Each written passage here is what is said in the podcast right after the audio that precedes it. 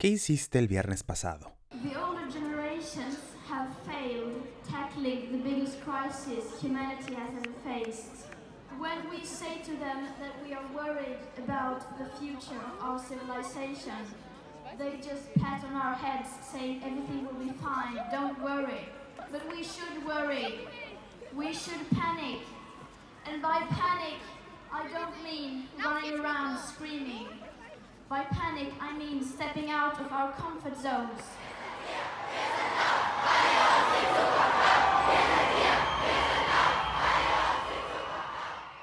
Soy Rodrigo Jiménez y estás escuchando Agenda Setting.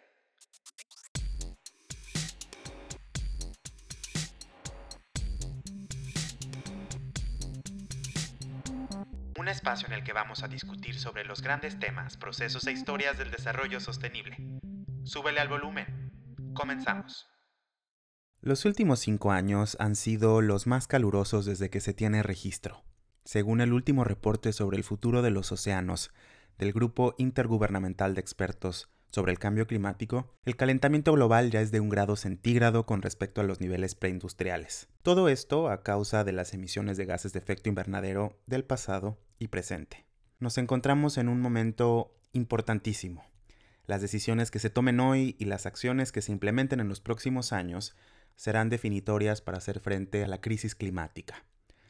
Aunque tenemos actores comprometidos y marcos de cooperación vigentes, figuras que inspiran y mueven masas, jóvenes que piden justicia climática en las calles, como los que escuchamos al principio del programa, ciencia y datos que nos explican lo que está pasando y puede pasar, y recursos exclusivamente destinados a buscar alternativas de desarrollo, mantener la ambición, comunicar a la sociedad lo que está pasando y cambiar la manera en la que el mundo funciona, no es fácil. Bienvenidos a Agenda Setting. Llegamos al episodio número 10 y con este cierro la primera temporada de este podcast. Pero no se preocupen, más episodios vendrán más pronto de lo que se imaginan. Ya estamos trabajando en los siguientes y les puedo decir que estarán buenísimos. Para todos aquellos que nos siguen, les invito a que me manden por Twitter a arroba Jiménez Roy los temas que les gustaría que abordáramos en Agenda Setting para la próxima temporada. Como siempre, muchas gracias por sus comentarios, por compartirnos y por escucharnos a través de las diferentes plataformas. El día de hoy vamos a seguir hablando sobre el tema del momento. Así es, sobre cambio climático, pero ahora desde una perspectiva internacional. A finales de septiembre, la Organización de las Naciones Unidas hospedó dos eventos en materia climática. Por un lado, la cumbre de jóvenes sobre el cambio climático y por el otro, la cumbre de acción climática del secretario general de la ONU. De igual forma, hace unos días, seguramente lo vieron por ahí en redes sociales o en la prensa, se llevó a cabo la PreCop 25 en Costa Rica y a finales de este año Chile hospedará la COP25, una reunión que dará cuenta de la implementación del Acuerdo de París y del proceso de actualización de las acciones que cada país se comprometió en 2015. Todos estos eventos, sin duda, son puntos de encuentro que buscan mayor ambición climática y el compromiso de varios actores hacia la descarbonización para el año 2050. El día de hoy les tengo tres invitados de lujo que comparten conmigo el gusto por este tema y muchas otras cosas más, por cierto. Por ejemplo, los cuatro somos internacionalistas, trabajamos en el sector público en algún momento de nuestras vidas o en las mismas organizaciones internacionales, estudiamos lo mismo y sobre todo nos gustan los temas de sustentabilidad. Y así podría seguirme por varios minutos más, pero déjenme presentarles en primer lugar a Luz Angélica Gil, quien nos acompaña desde la ciudad de Nueva York. Ella es candidata a maestra en Administración Pública por la Universidad de Columbia y recientemente hizo una práctica profesional en ONU Cambio Climático en Bonn, Alemania, trabajando específicamente en movilización de recursos y alianzas estratégicas. Bienvenida Luz, Agenda Setting. Muchas gracias, Rodrigo. También desde Chicago está con nosotros Adriana Bazán, candidata a maestra en política pública por la Universidad de Chicago. Adriana ha trabajado en temas de financiamiento climático para los sectores público y privado y también culminó recientemente una práctica profesional en el Directorado de Medio Ambiente de la OCDE en París. Bienvenida Adriana. Muchas gracias Rodrigo, muchas gracias por la invitación, un gusto estar contigo. Y finalmente desde México se nos une Diego de León, maestro en Administración Pública de la Universidad de Columbia y director de Cambio Climático en la Secretaría de Relaciones Exteriores de México. Diego es además coordinador de la iniciativa Queers for Climate, que busca dar apoyo a la participación y activismo climático de la comunidad LGBTIQ. Bienvenido, Diego. Muchas gracias, Rodrigo. Ahora bien, es un gusto tenerlos a los tres aquí en Agenda Setting. Sé que los tres estuvieron en Nueva York hace un par de semanas para presenciar las cumbres de acción climática y de jóvenes sobre el cambio climático. Diego, sé que tú estuviste también en Costa Rica en la Precop y quisiera preguntarles de manera muy general cuáles son sus impresiones de estos eventos, qué les llamó la atención y qué me pueden decir de la participación de los jóvenes. Comenzamos contigo, Diego. Eh, bueno, yo nomás para, para aclarar, yo no, no estuve en Nueva York, eh, yo sin embargo, bueno, seguí el, el evento de manera remota, eh, pero creo que algo que me marcó mucho fue ahora que estuve en, la Precopa en Costa Rica, pues que el, enviado especial del secretario general, eh, Luis Alfonso de Alba, pues reconoció que la cumbre se quedó muy corta, muy corta en, en la de Nueva York, en temas de ambición, eh, si bien fueron un número sustantivo de países los que aceptaron revisar sus NDCs ahora en el 2020 y de sumarse a la promesa de ser, eh, de lograr la neutralidad del carbono en el 2050, pues estos eh, países apenas si representan, si no me equivoco, alrededor del 10% de las emisiones globales. O sea, los, los grandes ausentes fueron los grandes emisores, entonces pues queda la, gran pregunta de si verdaderamente con los esfuerzos eh, a los que se han comprometido estos países será suficiente para pues lograr mantener el aumento de la temperatura en menos de, 1.5 y algo que, que, resaltó también el enviado fue pues que aún con estos esfuerzos la posibilidad de lograr evitar un cambio irreversible ¿no? en el sistema climático mundial es apenas del 50%.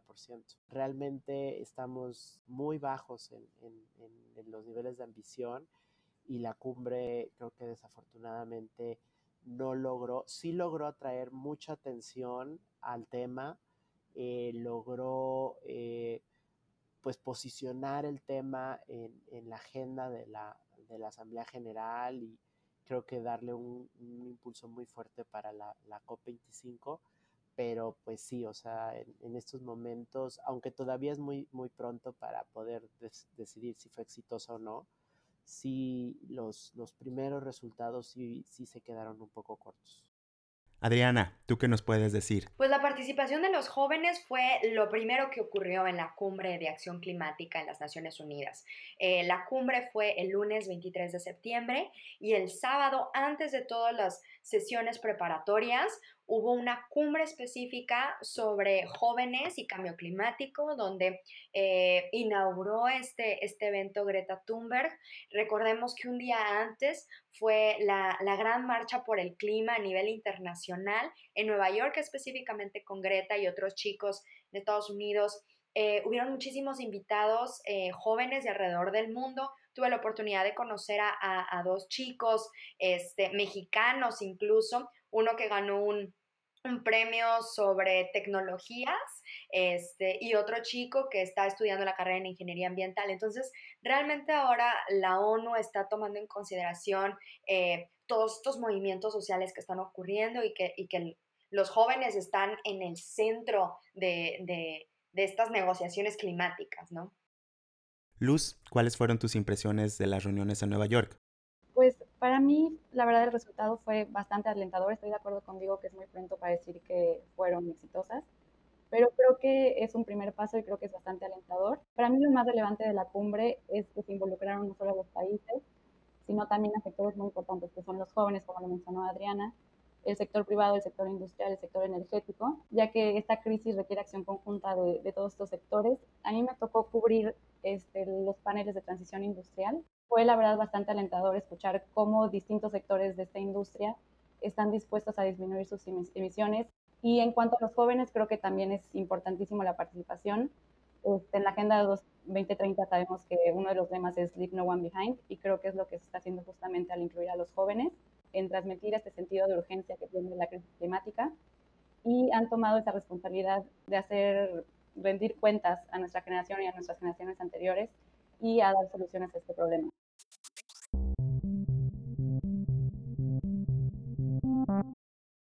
Uno de los mensajes del secretario general de la ONU es que ya no es tiempo de conversaciones ni de negociaciones climáticas, sino es tiempo de acción. Luz Angélica, desde tu punto de vista, ¿están los países respondiendo a este llamado? Y cuéntanos si existen barreras aún en el camino para que los actores que deben responder lo hagan de manera pronta. La verdad es que yo creo que los países empiezan a tomar este llamado y a hacer acciones. Este, creo que están respondiendo ante la urgencia de la crisis climática y a la presión que está generando la sociedad. Una señal clave de que están este, tomando esta, este llamado es durante la semana de alto nivel se realizó la Alianza de Ambición Climática. En esta alianza, 65 países, 10 regiones y más de 100 ciudades se comprometieron a reducir su, bueno, a tener emisiones netas nulas para 2050. Esto, obviamente, comparado con los 186 países que están que ratificaron el Acuerdo de, de París no es mucho, pero creo que es un buen comienzo.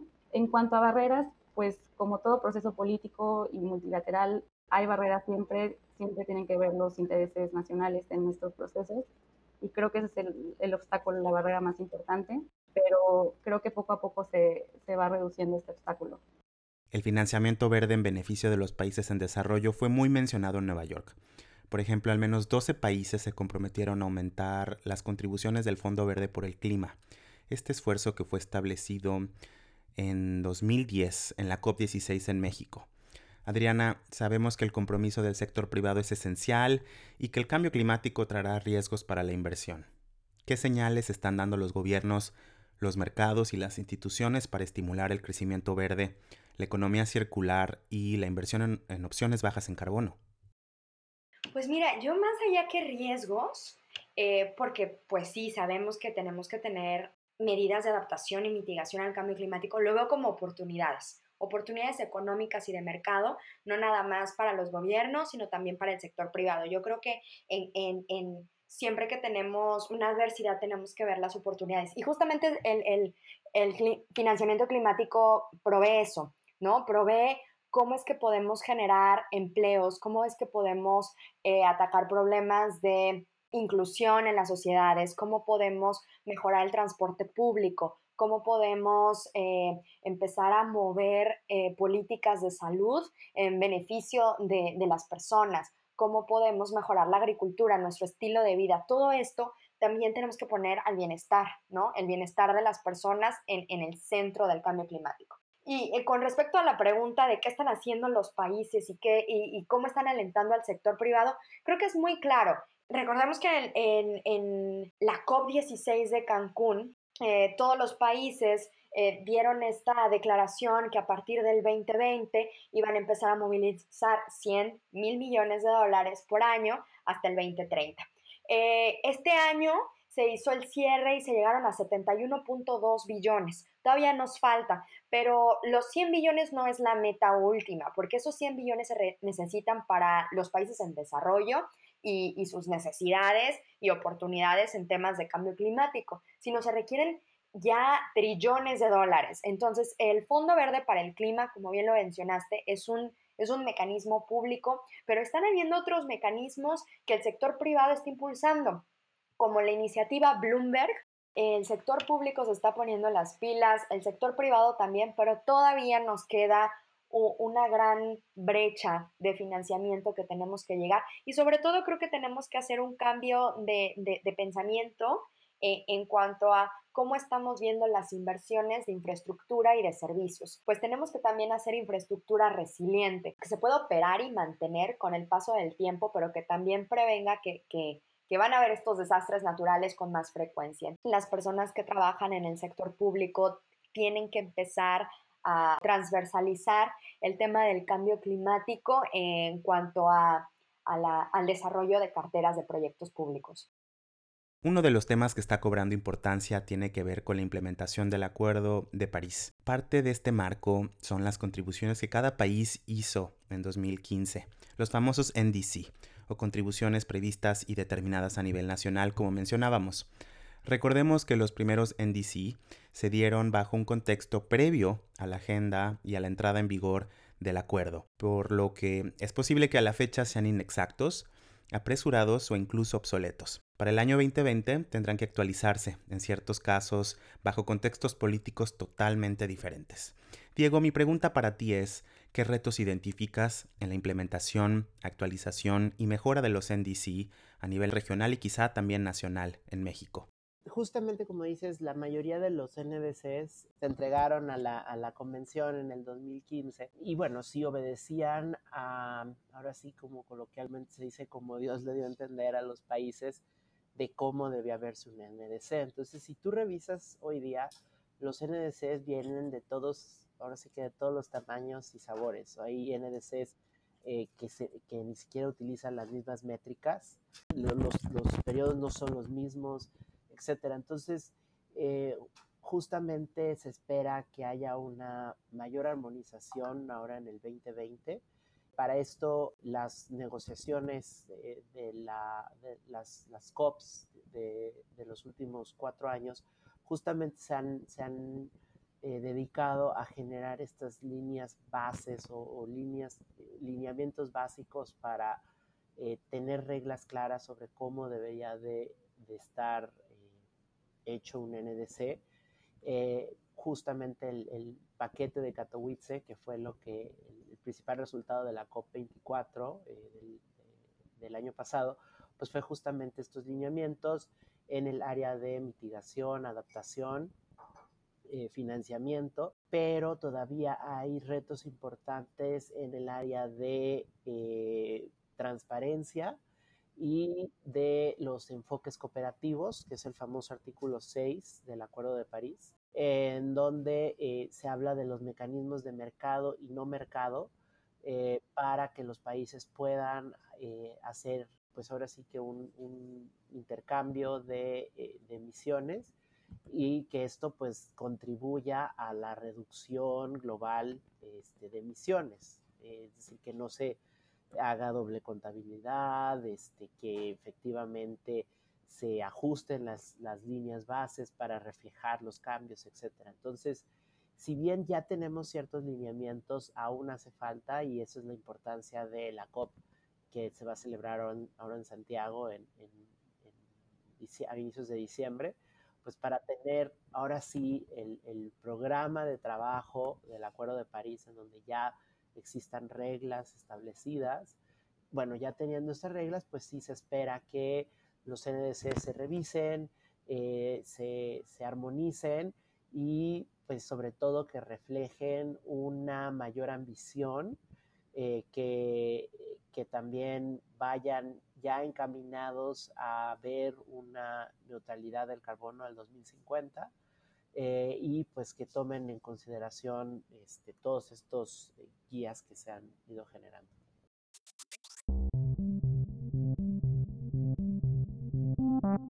Luz, Adriana, Diego, ¿qué temas no deberíamos perder de vista rumbo a la COP25 y por qué? Pues en mi opinión, ahorita en la COP25 tenemos que seguir incluyendo a todos los sectores en la discusión. Para mí es fundamental seguir incluyendo a los jóvenes, a los pequeños estados insulares en desarrollo y al sector industrial. Creo que incluyendo estos tres sectores es, sería lo más, lo más importante para la COP25. No tenemos que perder de vista estos grandes temas. Finanzas, electromovilidad, energías renovables, economía circular y ciudades. También tenemos que recordar que esta es la COP Azul. A finales del mes pasado, en septiembre, el IPCC eh, sacó su reporte sobre océanos y cambio climático, entonces creo que no tenemos que perder de vista el tema de océanos. Y otra cosa muy importante es la novedad de que no nada más van a ser los ministros de Relaciones Exteriores o los ministros de Medio Ambiente los que van a ir a las mesas de discusión, van a haber rondas de negociación con ministros de Transporte y ministros de Energía. Estamos viendo que el cambio climático no nada más es para expertos de cambio climático. Yo creo que ahora todos nos tenemos que poner el chip de cambio climático cada vez que, que estamos pensando en implementar o en invertir o en desarrollar proyectos de infraestructura y de servicios. Creo que es muy importante el tema de artículo 6, que es eh, enfoques cooperativos. Eh, es lo que podría potencialmente llegar a ser el famoso mercado de carbono global. Otro tema que es el tema del mecanismo de Varsovia eh, para pérdidas y daños por, producto del cambio climático. Es un tema que para los países en vías de desarrollo es de particular importancia, especialmente de los países eh, insulares y, menos desarrollados. Además de incluiría género, que también se está negociando el GAP, Gender Action Plan, Muchas gracias a los tres por compartirnos sus conocimientos y por explicarnos a detalle lo que pasó y lo que pasará en la agenda climática. Rescato la necesidad de poner el bienestar en el centro del cambio climático y de vincular las agendas de política pública, no importa de qué sector, hacia el cumplimiento de los objetivos de desarrollo sostenible. Los gobiernos no podrán solos, de eso no me cabe ni la menor duda, por lo que el sector privado, la academia y la sociedad civil organizada y sobre todo las juventudes tendrán que estar ahí representados en la mesa y sobre todo deberán velar por hacer lo correcto. Antes de terminar, quisiera preguntarles, Adriana, Luz, ¿en dónde las podemos seguir en redes sociales para estar al tanto de lo que hacen? Me pueden seguir en Twitter, at basanfuster o arroba basanfuster.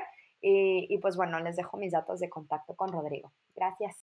Gracias, Rodrigo. Yo estoy en Twitter como Luz Angil. Ahí es donde me pueden encontrar. Ahora, Diego, además de que nos digas dónde te podemos seguir, cuéntanos rápidamente de la iniciativa Queers for Climate antes de que nos vayamos para todos aquellos activistas de la comunidad LGBTIQ que quizá quieran participar. Bueno, yo estoy en Twitter como DD LRI y pues ahora sí que tengo el, honor y privilegio de estar coordinando la iniciativa Queers for Climate, que también estamos en Twitter tal cual, Queers X Climate. Es una iniciativa que surge justamente de la ausencia de la, de la comunidad LGBTIQ en el debate climático. Lo que busca esta iniciativa es pues, brindar un espacio para que se, presenten las acciones que están eh, siendo emprendidas por la comunidad y también generar conciencia dentro de la comunidad sobre la importancia del cambio climático, cómo nos afecta. Eh, simplemente eh, falta abrir ese puente, ¿no? Perfecto, pues ahí lo tienen. Eh, gracias de nuevo a los tres y espero tenerlos de vuelta próximamente aquí en Agenda Setting. A ti que nos escuchas, también muchas gracias y recuerda compartirnos con quien más confianza le tengas. Estamos en SoundCloud, Spotify y iTunes y próximamente en la segunda temporada de Agenda Setting vendrán más episodios buenísimos sobre educación de calidad, salud sexual y reproductiva, diplomacia digital, océanos y migración. Pequeño recordatorio, si quieres que aborde un tema en especial de la Agenda de Desarrollo Sostenible, escríbeme por Twitter en arroba Jiménez Roy o síguenos bajo el hashtag Agenda Setting. Hasta la próxima.